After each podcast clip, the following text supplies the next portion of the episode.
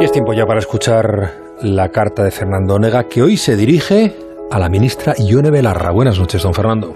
Muy buenas noches, Juan Ramón, y buenas noches, Ione Belarra Urteaga, ministra de Derechos Sociales y Agenda 2030.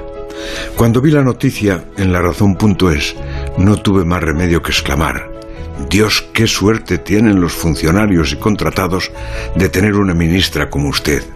Es que usted no es una jefa, es una madre no conozco a ningún alto cargo ni alta carga tan preocupada por la salud de su gente. Lo que recuerda la razón es que la ley de prevención de riesgos laborales garantiza el derecho de los trabajadores y trabajadoras a la vigilancia periódica de su estado de salud, lo que los paisanos de nivel medio solemos llamar un reconocimiento médico. Y usted, señora Belarra, como servidora pública que es, quiere cumplir la ley, deseo que nadie le podrá objetar. Y se conoce que contó el número de trabajadores que tiene, después contó el número de sanitarios que hay en el ministerio, contó los días que quedan de año, que son cerca de 100, y no da tiempo a reconocer a los 375 funcionarios y contratados. Es que 100 días parecen mucho, pero te pones a descontar sábados, domingos, fiesta nacional del 12 de octubre, puente de los santos, puente de la Inmaculada y la Constitución, Navidad y moscosos, y no da tiempo a nada.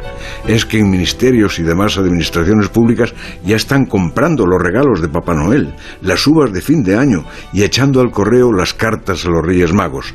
Y usted, Yone, ministra de Derechos Sociales, no puede dejar a nadie sin reconocer la salud es lo primero.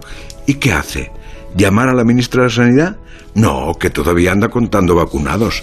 ¿Llamar al ministro de la Seguridad Social? Tampoco, que después lo sacamos del contexto. Lo que hace usted, ministra, es convocar un concurso para que la sanidad privada se encargue de ese trabajo. Se pagarán 30.000 euros por ese servicio. No me parece mal, señor Belarra, pero hay que reconocerle un mérito. Hasta ahora, el Estado cubría los servicios que no podía cubrir la iniciativa privada.